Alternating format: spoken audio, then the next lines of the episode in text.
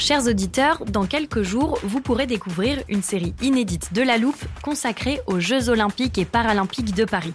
À trois mois de la cérémonie d'ouverture, on s'est demandé comment réussir ces JO. Les transports sont-ils prêts à affronter les milliers de touristes? Le dispositif de sécurité est-il suffisant? L'enthousiasme sera-t-il finalement au rendez-vous? Pour répondre, on plonge durant cinq épisodes dans les archives des éditions précédentes, accompagnés des journalistes de l'Express. C'est à retrouver à partir du 13 mai sur toutes les plateformes d'écoute. Hey, I'm Ryan Reynolds. At Mint Mobile, we like to do the opposite of what Big Wireless does. They charge you a lot, we charge you a little. So naturally, when they announced they'd be raising their prices due to inflation, we decided to deflate our prices due to not hating you. That's right. We're cutting the price of Mint Unlimited from $30 a month to just $15 a month. Give it a try at mintmobile.com slash switch. $45 upfront for three months plus taxes and fees. Promo rate for new customers for limited time. Unlimited more than 40 gigabytes per month. Slows. Full terms at mintmobile.com.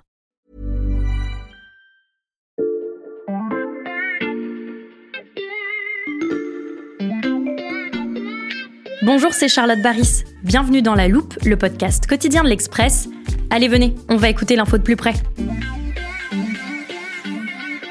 Dans l'actualité de ces dernières semaines, il y a un nom que vous avez forcément beaucoup entendu, celui de Sam Altman, le fondateur d'OpenAI, l'entreprise à l'origine de l'intelligence artificielle ChatGPT. Et ça tombe bien, car vous le savez, dans la loupe, on aime vous parler des nouvelles technologies à travers les personnalités qui les fabriquent. On vous a déjà longuement parlé d'Altman, mais aussi d'Elon Musk, le patron de Tesla et de ses projets martiens, ou encore de Mark Zuckerberg, le créateur de Facebook et de ses ambitions pour Meta.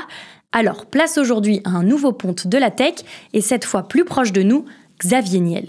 L'homme d'affaires est la 18e fortune française d'après le magazine Forbes, et depuis qu'il a disrupté le marché de l'Internet au débit, il est de toutes les bonnes opérations. Homme de presse via le journal Le Monde, investisseur dans des startups de rang mondial comme Sorar ou Deezer, propriétaire de plusieurs châteaux, il est aussi le fondateur de certains lieux stratégiques de la French Tech, comme l'école 42 qui forme les développeurs de demain, ou encore l'incubateur de start-up Station F à Paris. Et Xavier Niel a désormais un nouveau terrain de jeu, l'intelligence artificielle. Dans cet épisode de La Loupe, on vous raconte les rêves d'IA d'un des investisseurs les plus prolifiques de France.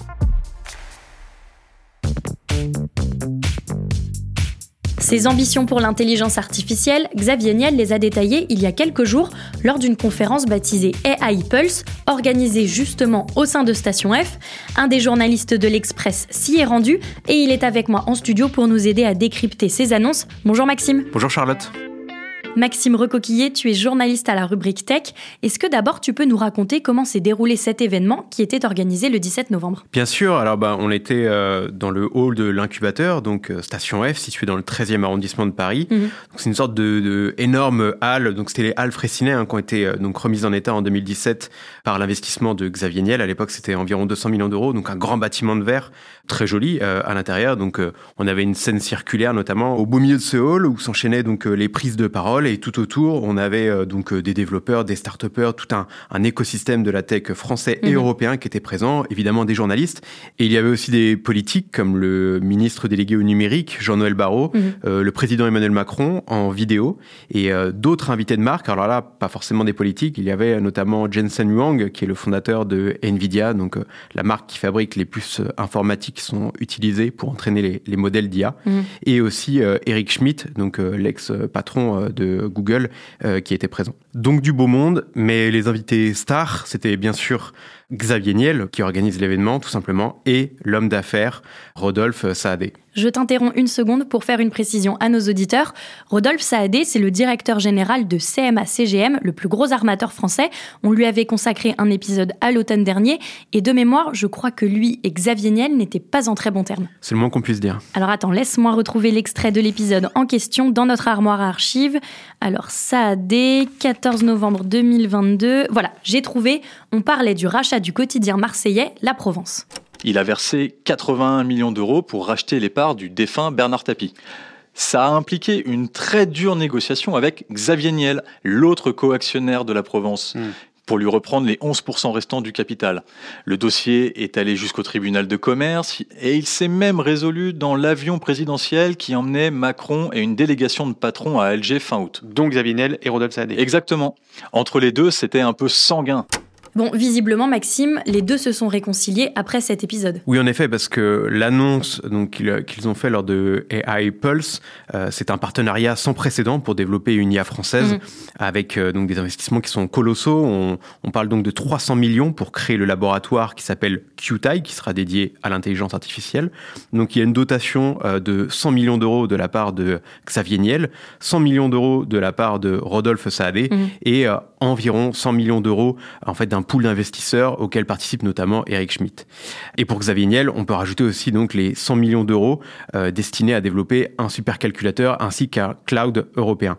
Donc c'est vraiment des annonces qui ont été applaudies par tout l'écosystème IA parce que c'est la première fois tout simplement qu'on a des annonces d'une telle ampleur en France pour l'intelligence artificielle hors financement public. Et à quoi vont-ils servir exactement ces investissements inédits en France? Euh, Pour répondre euh, à ta question, je te propose de regarder le pédigré en fait des six ingénieurs français qui Mhm. ont piloté ce laboratoire QTI et qui sont à, à la pointe en fait dans leur domaine. Donc on a certains qui sont des spécialistes de la génération de textes, de sons, d'images, d'autres qui sont spécialistes de la compression d'images, de la traduction de sources d'une langue à une autre. Et pour diriger tout ça, Patrick Pérez, un mathématicien de l'INRIA, qui est tout simplement un des instituts euh, phares dans la recherche scientifique sur les technologies du numérique. Mhm. Ensemble, ils doivent euh, à la fois développer des modèles d'IA, donc dans la veine de ChatGPT, et aussi développer une expertise sur son impact, sa fiabilité et la science en fait qui est derrière euh, toute cette technologie. Ça, c'est pour ce que va produire le laboratoire, mais pourquoi c'est important de dépenser une telle somme? En fait, il y a deux enjeux centraux à débourser une telle somme. D'abord, replacer la France dans la course à l'IA Mhm. et son corollaire, euh, garder les talents en fait qu'on a en France dans le domaine. Actuellement, il y a deux géants de l'IA dans le monde, donc les États-Unis qui commencent à inonder le marché européen avec ces solutions. Voilà, on pense notamment bah, à ChatGPT, mais aussi euh, à tout ce que fait euh, Google ou demain Amazon. Mhm. Euh, et la Chine qu'on connaît un peu moins euh, via des applications, mais qui investit aussi beaucoup parce que c'est un secteur très stratégique pour elle. Ça fait presque deux décennies que les technologies sont inventées en Amérique, puis construites en Chine. Nous, en Europe, on a pris le virage de l'IA très tardivement. Et le but de QTI, ben, c'est aussi de relancer cette machine en développant un acteur européen très puissant. Mhm. Donc le but de Xavier Niel, c'est vraiment de marquer cette course à l'IA de, de son et pourquoi pas ben, proposer un modèle alternatif aux géants américains et chinois, une, une troisième voie. Xavier Niel se présente comme le champion d'une intelligence artificielle à la française et vous allez l'entendre dans le petit monde de l'IA pétri de débats existentiels, il a une vision bien à lui.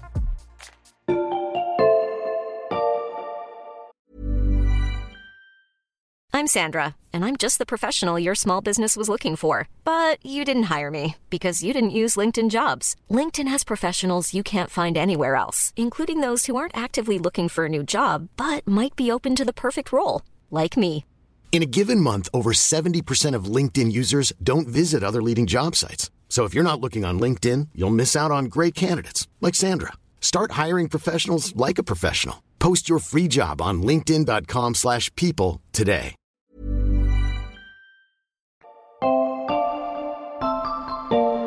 Avant de poursuivre, Charlotte, euh, j'aimerais raconter une histoire aux auditeurs, si tu me le permets.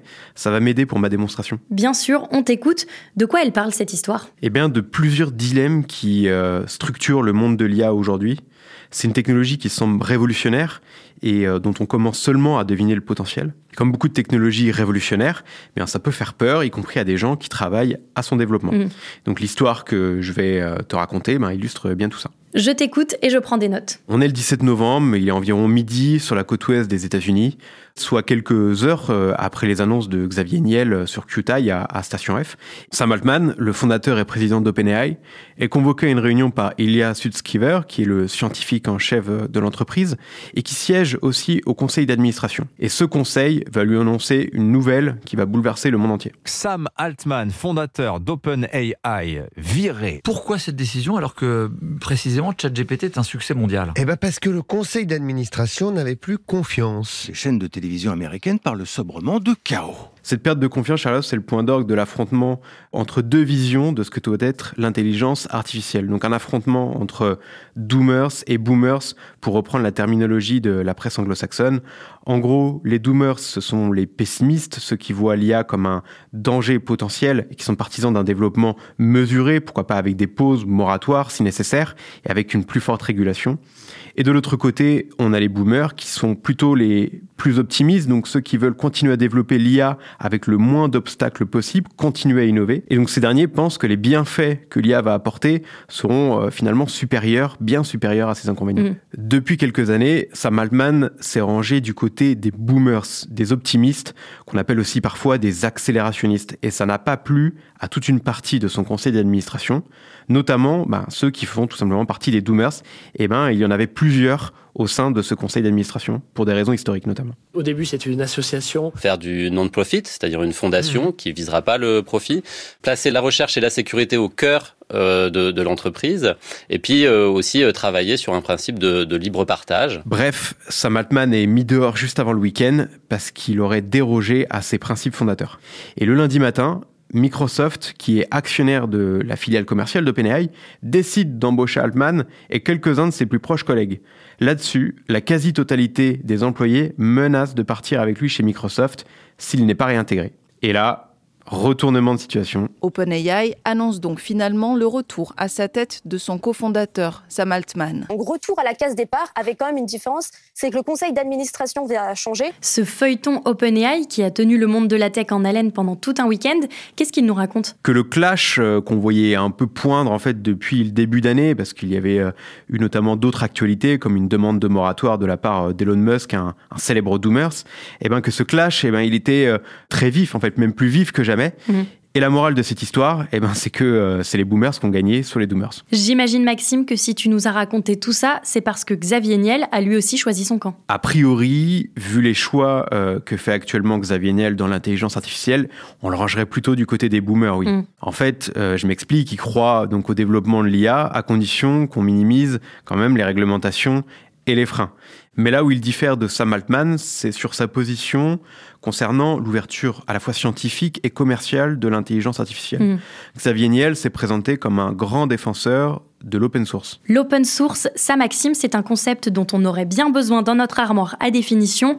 Je l'ouvre et je t'écoute. C'est une pratique qui a été développée dans les années 90, donc au, au tout début de l'Internet, qui a pour objectif de mettre à disposition, de partager gratuitement donc euh, les codes sources des solutions logicielles. Certaines sont aujourd'hui des briques majeures des systèmes qu'on utilise tous aujourd'hui, comme Windows ou iOS, mais aussi plus largement euh, du web. C'est noté, je te laisse poursuivre. Le laboratoire QTI, il a vocation à être un laboratoire à la fois open source et open science, donc les productions et les découvertes scientifiques seront ouvertes et partagées à tous. Et ça, c'est une grosse différence avec OpenAI. Et pourquoi? Aujourd'hui, OpenAI, eh ben, il a plus rien d'open, seulement le nom. Mm. La technologie derrière ChatGPT est vraiment jalousement gardée, c'est une vraie boîte noire, et donc c'est pas du tout le modèle que propose Xavier Niel aujourd'hui. Ce que tu décris, Maxime, c'est un peu un deuxième schisme idéologique dans le monde de l'IA. Entre d'un côté ces entreprises qui veulent garder leurs algorithmes privés et celles comme QTI qui privilégient une approche plus collaborative. Exactement, le marché de l'intelligence artificielle, eh ben, il structure aussi le long de cette division. Donc Meta, qui détient euh, Facebook, Instagram, a fait le choix, par exemple, d'un modèle open source pour sa division intelligence artificielle, Mhm. qui est d'ailleurs euh, piloté par un Français, Yann Lequin, un des Français les plus en vue dans la Silicon Valley. Est-ce qu'on peut en déduire, Maxime, que l'approche française de l'IA, c'est une approche ouverte? En tout cas, il y en a plusieurs exemples. En plus de Yann Lequin et Xavier Niel, il y a aussi Hugging Face, une plateforme de partage de modèles et de données pour l'apprentissage des intelligences artificielles qui a été fondée par trois Français et qui est devenu le cœur battant du monde de l'IA open source. Et aussi en contradiction avec euh, ce que fait OpenAI, on peut également citer l'exemple de la start-up française Mistral qui développe euh, des modèles euh, d'intelligence artificielle, tout comme OpenAI le fait avec GPT, mais qui, eux, ben, sont open source et donc partagés gratuitement à la communauté. On a bien compris les objectifs du boomer Xavier Niel pour son intelligence artificielle. Reste à savoir si ses ambitions peuvent survivre à la réalité d'un marché très compétitif.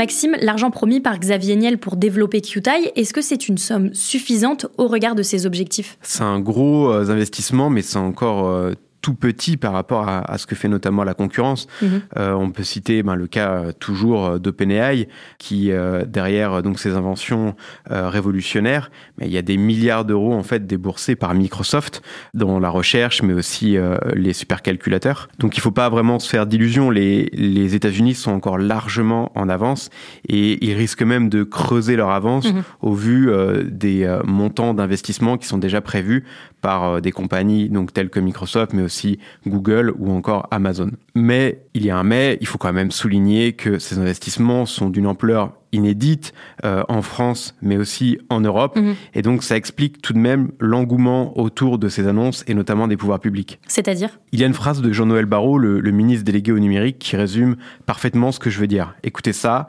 par contre, c'est en anglais. We want to develop our own models because we want to be independent.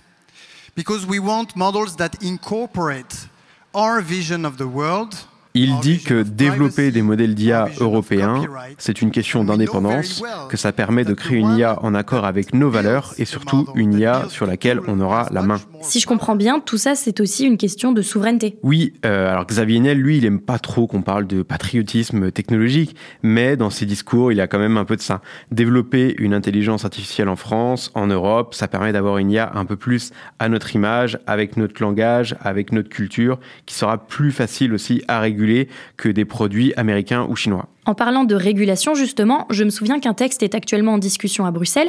Comment ça va impacter QTI et les défenseurs d'une IA européenne? Tu as raison, Charlotte. En ce moment, il y a une négociation tripartite entre le Parlement européen, la Commission et les États membres sur l'adoption de l'IA Act. Et euh, il faut le dire, ça donne quelques surfroides aux ingénieurs de l'IA mhm. qui craignent euh, une réglementation qui freinerait, selon eux, l'innovation. Si on se projette dans quelques années, Maxime, est-ce que le modèle d'IA à la française proposé par Xavier Niel a des chances de réussir? Alors, on part de loin, on l'a dit, il y a un retard euh, scientifique et d'investissement, donc euh, il faut aussi construire euh, tout un système d'infrastructure mmh. que l'on n'a pas encore, comparé par exemple à, la Chine aux États-Unis, mais c'est tout de même cohérent la vision qui est développée par Xavier Niel avec tout simplement celle de la technologie européenne que, que promeut la, la, Commission depuis quelques années, donc avec de l'éthique, de la confiance, l'accent mis sur le respect des données des utilisateurs et donc du partage et, aujourd'hui on peut rajouter donc de l'open source en mhm. fait euh, au cœur de tout ça.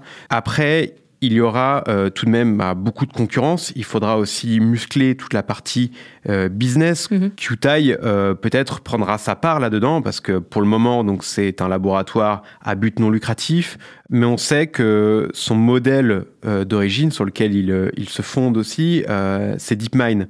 DeepMind, c'est un laboratoire comme Qtai qui s'est lancé aussi dans la science pure et dure, sans forcément recherche de profit à l'origine. Mhm. Et ce laboratoire s'est très vite fait connaître en battant les meilleurs joueurs de Go au monde avec son programme AlphaGo. Ensuite, DeepMind a été à l'origine en fait de plusieurs programmes qui sont tout simplement devenus des entreprises. Et finalement, eh ben, DeepMind a été racheté euh, par Google en 2014 pour un demi-milliard de dollars. Et donc, euh, on pense que c'est aussi dans cette direction que pourrait euh, lorgner euh, aujourd'hui Xavier Niel. Merci Maxime pour ce décryptage de la stratégie de Xavier Niel et de la nécessité de développer un modèle d'IA à la française. Tu reviens nous voir bientôt? Oui, avec plaisir. Maxime Recoquillier, journaliste à la rubrique Tech. On peut lire tous tes articles et tes reportages sur le site de l'Express. Si vous n'êtes pas déjà abonné, chers auditeurs, rien de plus simple. Il suffit de cliquer sur la bannière jaune en page d'accueil de l'express.fr. Les deux premiers mois d'abonnement numérique ne vous coûteront qu'un euro en moment. Et si nos plongées dans le monde de la tech vous plaisent, vous pouvez également suivre La Loupe sur toutes les plateformes d'écoute de podcasts, par exemple Spotify, Apple Podcast et bien sûr Deezer. Cet épisode a été écrit par Mathias Pengili, monté par Léa Bertrand et réalisé par Jules Cro.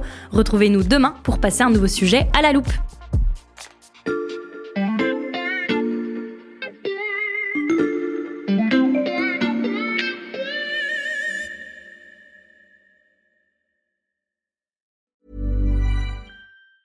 Prescription products require completion of an online medication consultation with an independent healthcare provider through the LifeMD platform and are only available if prescribed. Subscription required. Individual results may vary. Additional restrictions apply at lifemd.com. Read all warnings before using GLP 1s. Side effects may include a risk of thyroid C cell tumors. Do not use GLP 1s if you or your family have a history of thyroid cancer. If you've struggled for years to lose weight and have given up hope, did you know you can now access GLP 1 prescription medications through LifeMD? LifeMD is now offering eligible patients online access to GLP 1s, the breakthrough prescription medication that can help you lose body fat and weight. Listen to what people are saying. You just take your shot. It doesn't feel like you're on a diet. What I wasn't expecting it to do was to shut off the food noise. This was life altering. And if I can do it, I feel like anybody can do it. And here's the best part your insurance may cover 100% of the cost of your medication. So go to trylifemd.com to have your eligibility checked right now. Get started today at trylifemd.com. That's T R Y L I F E M D.com.